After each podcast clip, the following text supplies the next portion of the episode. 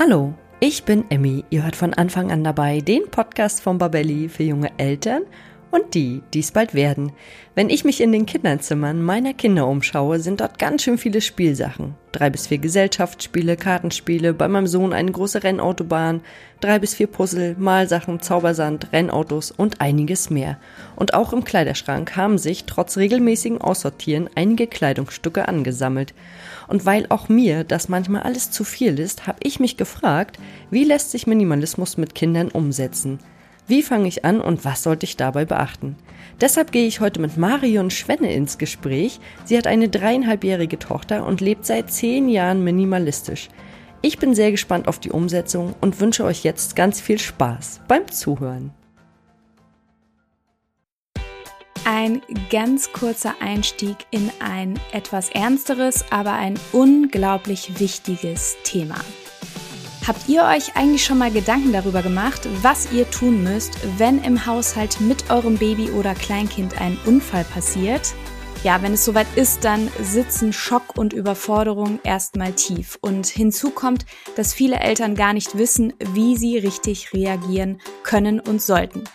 Und gerade das Thema Verschlucken ist ja im ersten Babyjahr ein extrem großes Thema. Hättet ihr zum Beispiel gewusst, dass 10% aller Todesfälle bei Notfällen hätten verhindert werden können, wenn rechtzeitig die richtige Erste Hilfe geleistet worden wäre? Das ist eine ziemlich hohe Prozentzahl. Wir von Babelli empfehlen deshalb allen Eltern die Teilnahme an einem Erste-Hilfe-Kurs, der auf Babys und Kinder spezialisiert ist. Und einen solchen Kurs bieten wir bei Babelli als Online-Videokurs an. Ihr könnt unseren Kurs gemeinsam absolvieren, wo und wann es für euch passt und ihr lernt in diesem Kurs wirklich alles, was in Bezug auf die Erste Hilfe am Baby und Kind wichtig zu wissen ist. Unser Kurs wurde von zwei Kinderärzten erstellt, die sicherstellen, dass das vermittelte Wissen an euch vor allem korrekt, konkret und auch aktuell ist. Wenn ihr euch also bestmöglich auf Haushaltsunfälle des Babys oder Kleinkinds vorbereiten wollt, seid ihr hier genau richtig. Mit unserem Gutscheincode Podcast30 bekommt ihr ganze 30 Euro Rabatt auf den Kurs. Ihr könnt den Gutschein entweder in der Babelli App oder auch unter kurse.babelli.de direkt einlösen. Ihr findet den Gutscheincode und den Link zum Kurs auch nochmal in den Show Notes zur heutigen Podcast-Folge. Ja, und ich danke euch für die Aufmerksamkeit für dieses so wichtige Thema und wünsche euch jetzt weiterhin ganz viel Freude beim Anhören der heutigen Podcast-Folge.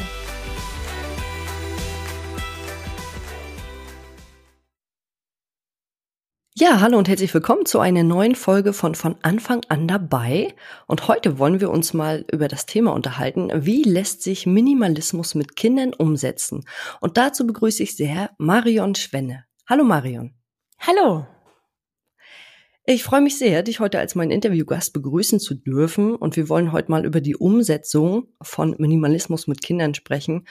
Und in unserer heutigen Konsumgesellschaft leben die meisten von uns ja im Überfluss und wir werden das heute mal genauer betrachten. Und bevor wir gleich ins heutige Thema einsteigen, würde ich dich bitten, dass du dich unseren Zuhörenden einmal vorstellst. Ja, sehr gern. Also vielen Dank für die Einladung. Ähm, Habe mich sehr darüber gefreut. Ja, ich bin Marion. Ich wohne in Belgien, in Antwerpen. Ich habe eine kleine Tochter. Sie ist drei. Und ich blogge über Minimalismus, Nachhaltigkeit und auch ein bisschen vegane Ernährung, vor allem mit Kindern, Minimalismus mit Kindern. Ich bin seit knapp zehn Jahren schon Minimalistin. Und die ersten zwei Jahre habe ich mit meiner Tochter zusammen tatsächlich mit meinem Ex-Freund äh, damals noch in einem Zimmer gewohnt. Danach bin ich dann mit ihr in eine Einzimmerwohnung umgezogen. Ich habe auch den Umzug mit dem Fahrrad gemacht. Also ich bin schon mit Kind ziemlich minimalistisch, würde ich sagen. Also ich hatte nie dieses, oh, ich habe ein Kind, jetzt wird das Leben irgendwie kompliziert, überall sind Sachen. Das ist bei mir irgendwie immer so weitergegangen, eigentlich, wie es vorher war. Und ich glaube, das hat mit Minimalismus auch zu tun. Und darf ich gleich mal fragen, wohnt ihr heute immer noch in einer Einzimmerwohnung?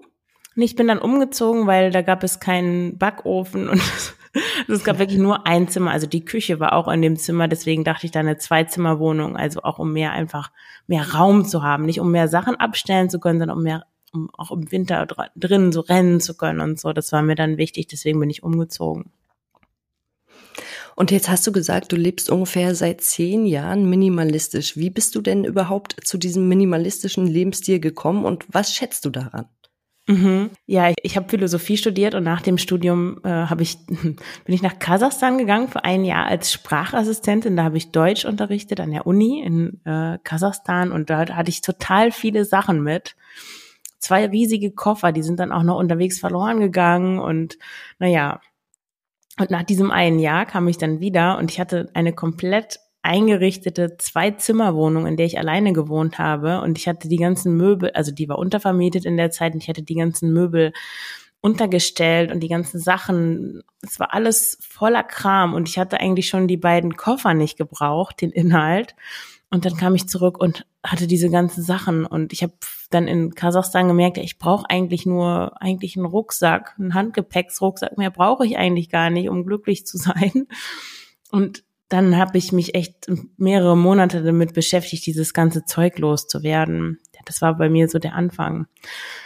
Und was ich daran so schätze, ist ja diese Freiheit, dieses Gefühl, nicht abhängig zu sein von Dingen, so eine Einfachheit, die damit einhergeht, dass man sich auch viel besser fokussieren kann, wenn nicht überall Sachen rumliegen und man nicht so viel hat, auch nicht so viel Auswahl, dann, dann muss man viele Entscheidungen gar nicht treffen, weil früher bin ich aufgewacht und habe gedacht, oh Gott, welche Handtasche nehme ich jetzt zu welchen Schuhen, was soll dazu passen und welche Hose ziehe ich an oder welchen Rock und welche Strumpfhose und oh Gott, und heute ziehe ich einfach irgendwas an, was weil alles zusammenpasst.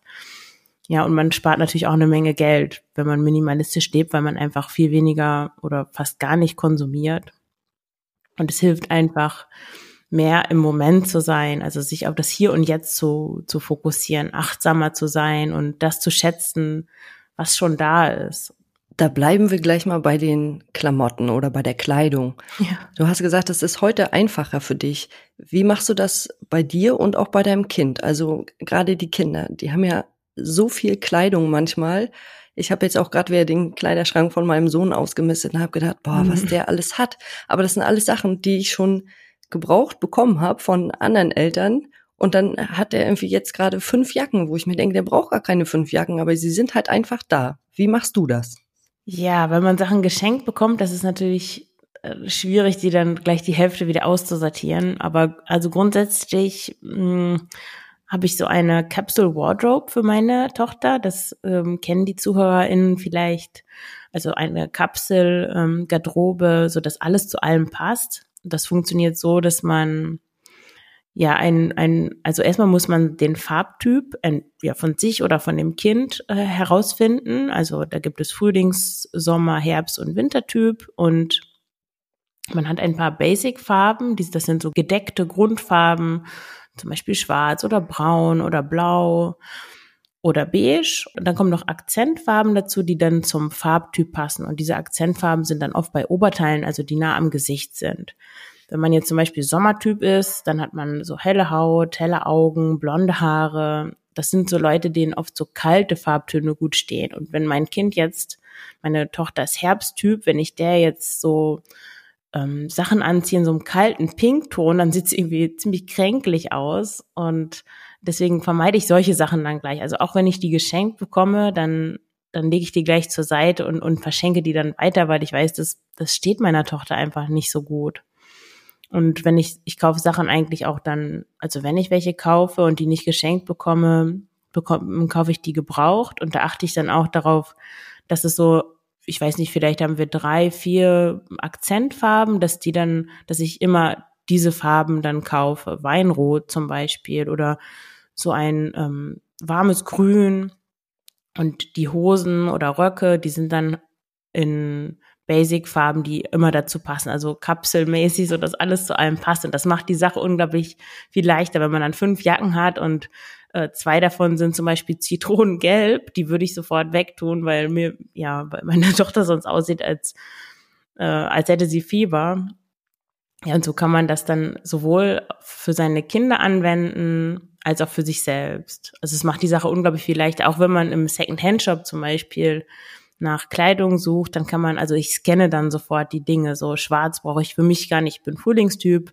Ich sehe mit schwarzen Sachen auch eher kränklich aus. Ähm, ich suche dann nach so ja, frischen Frühlingsfarben und dann kann ich gleich alles, was dazu nicht passt, brauche ich gar nicht erst aus, also mir genauer anzugucken.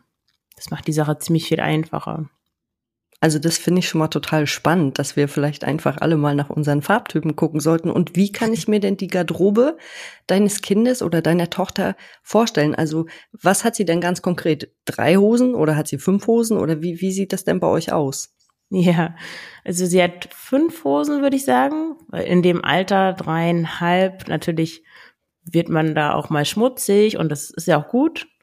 Deswegen habe ich da immer schon ein bisschen mehr als jetzt für mich. Ich persönlich habe zwei Hosen, aber sie braucht natürlich mehr, weil sie mehr hinfällt und mehr irgendwie auf dem Waldboden rumrobbt oder so.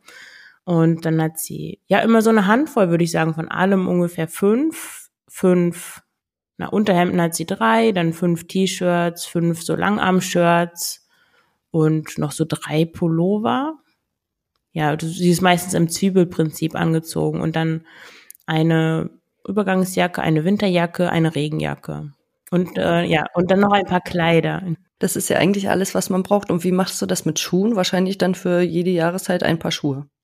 Genau, also sie hat Barfußschuhe und die kann man auch, das ist auch ein guter Spartipp, die kann man günstig gebraucht kaufen. Naja, günstig ist immer relativ, aber dann auch wieder verkaufen. Das heißt, ich investiere ungefähr 10 Euro in jedes Paar Schuhe, also mit Verkauf dann wieder. Und ja, sie hat Winterschuhe und dann Übergangsschuhe und dann Sandalen für den Sommer, also drei Paar.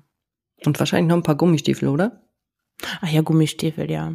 Ja, manchmal verliere ich den Überblick, weil ich bin ja mit dem Vater nicht mehr zusammen. Also wir sind im Wechselmodell. Das heißt, manchmal wechseln die Sachen so ein bisschen. Es kommt manchmal ein bisschen durcheinander, weil er eine andere Philosophie hat.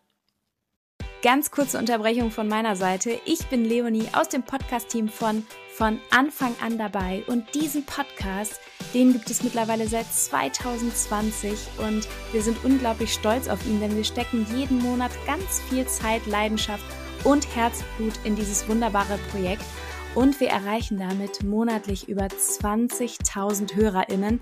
Das ist wirklich eine ganze Menge. Und trotz unserer großen Hörerschaft haben wir immer noch sehr wenig Bewertungen von euch bekommen. Und das, das darf sich nun auf jeden Fall ändern. Denn für uns sind Bewertungen natürlich super wichtig, um damit über Apple Podcasts oder Spotify immer wieder neuen HörerInnen ausgespielt zu werden. Denn unser Ziel mit diesem Podcast ist es, so viele Menschen wie möglich über die Themen rund um die Schwangerschaft, Baby- und Kleinkindzeit zu informieren. Deswegen unsere Bitte an dich, wenn du unseren Podcast magst, dann würde ich mich so freuen, wenn du dir ganz kurz die Zeit nimmst und uns bei Apple Podcasts oder Spotify bewertest. Das geht unglaublich fix mit nur ein paar Klicks und hilft uns schon enorm weiter. Ja, und jetzt geht es auch schon weiter mit der Folge. Ich wünsche weiterhin unglaublich viel Spaß beim Zuhören.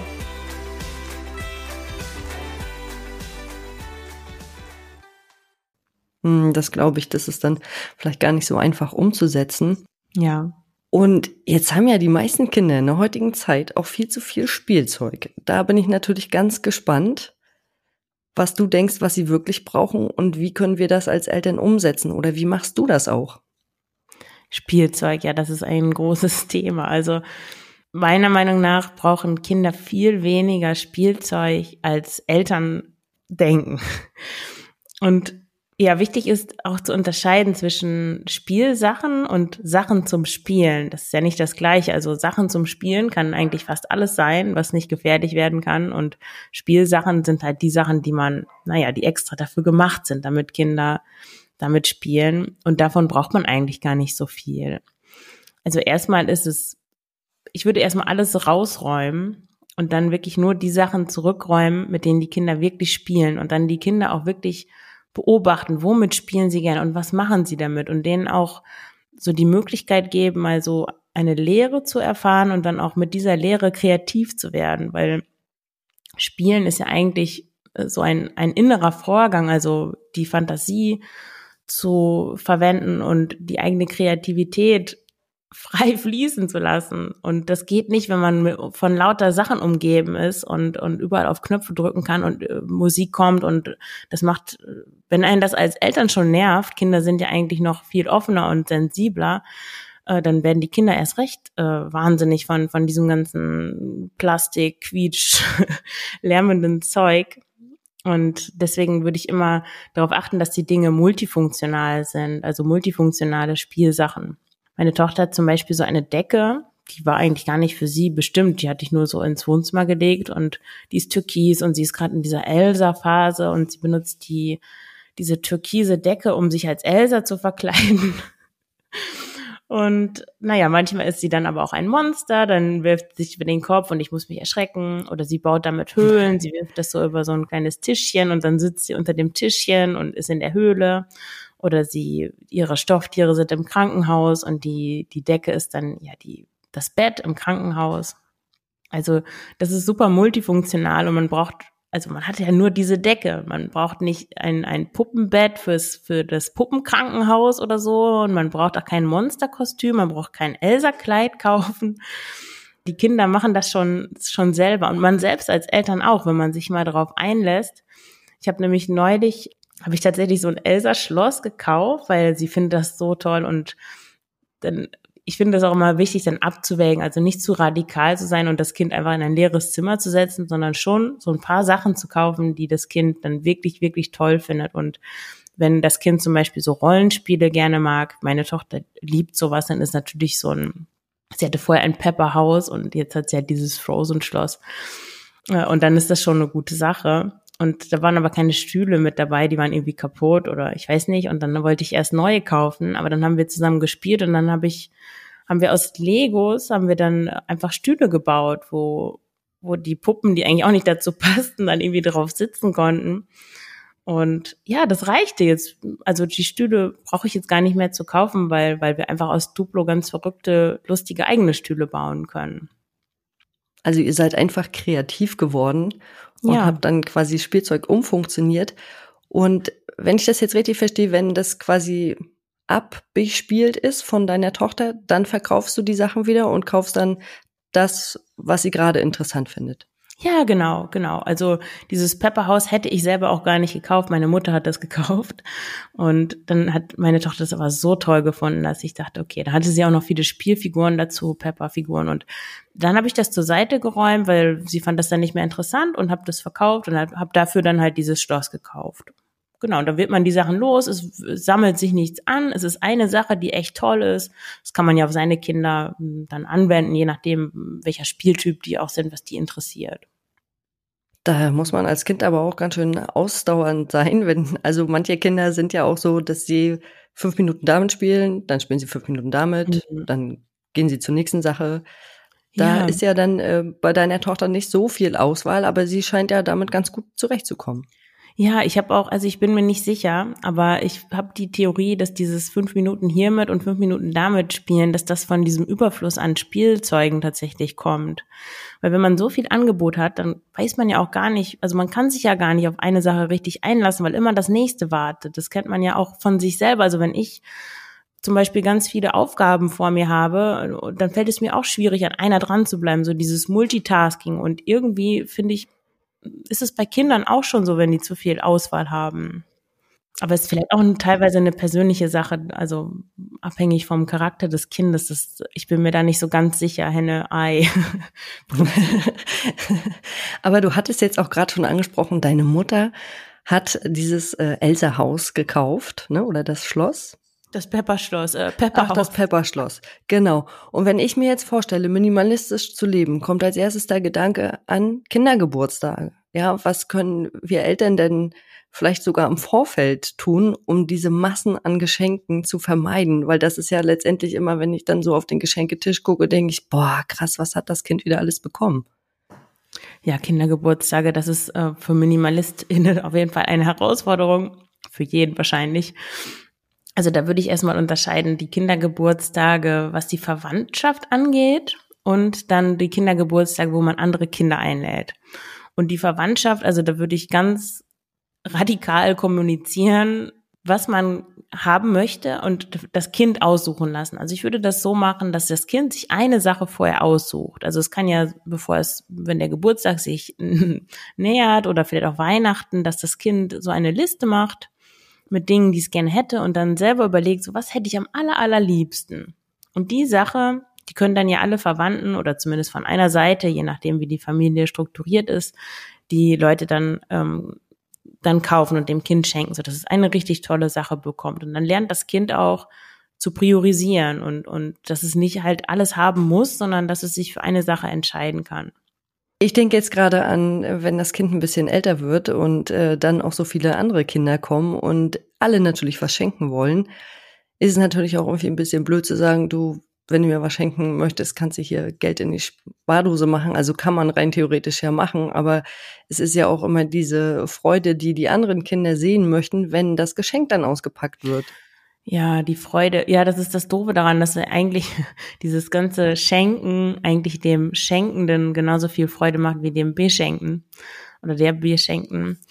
Also Kindergeburtstage sind dann nochmal eine andere Sache, also wenn die anderen Kinder eingeladen werden ich wollte gerade noch sagen, und dann auch der Verwandtschaft Alternativen anbieten, also gerade Omas und Opas, dass die Ereignisse schenken sollen oder Zeit einfach für Kinder, ich glaube noch bis ins Grundschulalter, das ist einfach das Größte, alleine bei den Großeltern oder auch bei Tante, Onkel zu übernachten und dann vielleicht Expedition auf den Dachboden zu machen oder so. Also es können ja ganz einfache Sachen sein. Und ja, wenn andere Kinder eingeladen werden, dann also auch deutlich kommunizieren, dass man keine Geschenke mitbringen soll. Also, dass die Leute wirklich nichts mitbringen sollen. Und wenn das befreundete Familien sind, meistens sucht man sich ja Leute aus, die auch die, die ähnliche Werte teilen wahrscheinlich und die verstehen das dann auch. So ist so zumindest meine Erfahrung. Also die, bisher haben sie dann so Kinderzeichnungen mitgebracht, die die Kinder dann gemacht haben oder vielleicht was zu essen, irgendwelche schokolierten Nüsse oder sowas, was man vielleicht nicht jeden Tag kauft. Da hast du gerade noch ein anderes äh, Stichwort genannt, nämlich Kinderzeichnungen. Das hatte ich mir im Vorfeld auch noch überlegt. Wie machst du das denn, wenn deine Tochter kommt und sagt, Mama, guck mal, ich habe hier ein schönes Bild gemalt. Was passiert dann mit dem Bild? Ja, Sie bringt immer Malvorlagen mit und die gucke ich mir kurz an, die lege ich dann ähm, so auf ein Tischchen den Tag über und dann tue ich die in ihre, sie hat hier so eine Mappe, wo sie dann die Sachen auch weiterverwendet. Also sie schneidet zum Beispiel gerne und dann schneidet sie ihre eigenen Malvorlagen, Krakeleien dann aus und macht so Schneideschnipsel daraus. Also gar nicht erst so das Herz daran hängen, wäre mein erster Tipp. Und wenn sie wirklich was Süßes gemalt hat, so irgendwelche Sonnen oder so, die ersten Versuche, dann ja, dann hänge ich die auch in so, ich mache so Wechselausstellungen, also dann hänge ich dann die schönen Bilder auf und das wechselt aber auch immer und dann ja, kann sie damit weiter basteln. Da muss man auch ein bisschen streng mit sich selbst sein, oder? Also ja. wenn ich mir jetzt, wenn ich mir jetzt vorstelle, äh, weiß ich nicht, am Kühlschrank zum Beispiel hängen die Gemälde, also Gemälde in Anführungszeichen meiner ja. Kinder.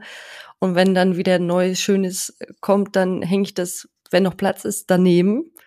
Ansonsten müsste ich mich, glaube ich, selber immer disziplinieren und sagen, okay, das ist jetzt vorbei, die Phase, jetzt kommt das nächste. Da, muss man auch äh, immer wieder an sich selbst arbeiten, oder? Auf jeden Fall, ja, das ist bei Minimalismus so. Man muss, man muss einfach da dranbleiben. Wenn, also das ist immer, man, wir neigen ja so dazu, uns an Dinge zu hängen. Und ich, unsere Kinder sind ja nicht diese Bilder, sondern es sind einfach kurzzeitige Produkte, die sie, die sie hervorgebracht haben, aber das sind ja nicht unsere Kinder, die wir da in das Altpapier geben, sondern es sind einfach nur Malereien. Und ja, das erfordert schon ein bisschen Selbstdisziplin. Und ja, wenn man ganz doll an den Sachen hängt, kann man sie auch einfach den Großeltern schenken oder irgendwem, ja, der das Kind mag und dann weiß man, okay, oder als Geschenkpapier weiterverwenden oder Fotos davon machen geht auch, dann ist es mindestens digital. Aber sobald man anfängt, so Papiersachen zu sammeln, kommt man ins Teufels Küche, weil irgendwann ist das Kind zehn und wenn man alles aufbewahrt hat, seitdem es zwei ist, ja, und das schmeißt man dann nach acht Jahren nicht mehr weg.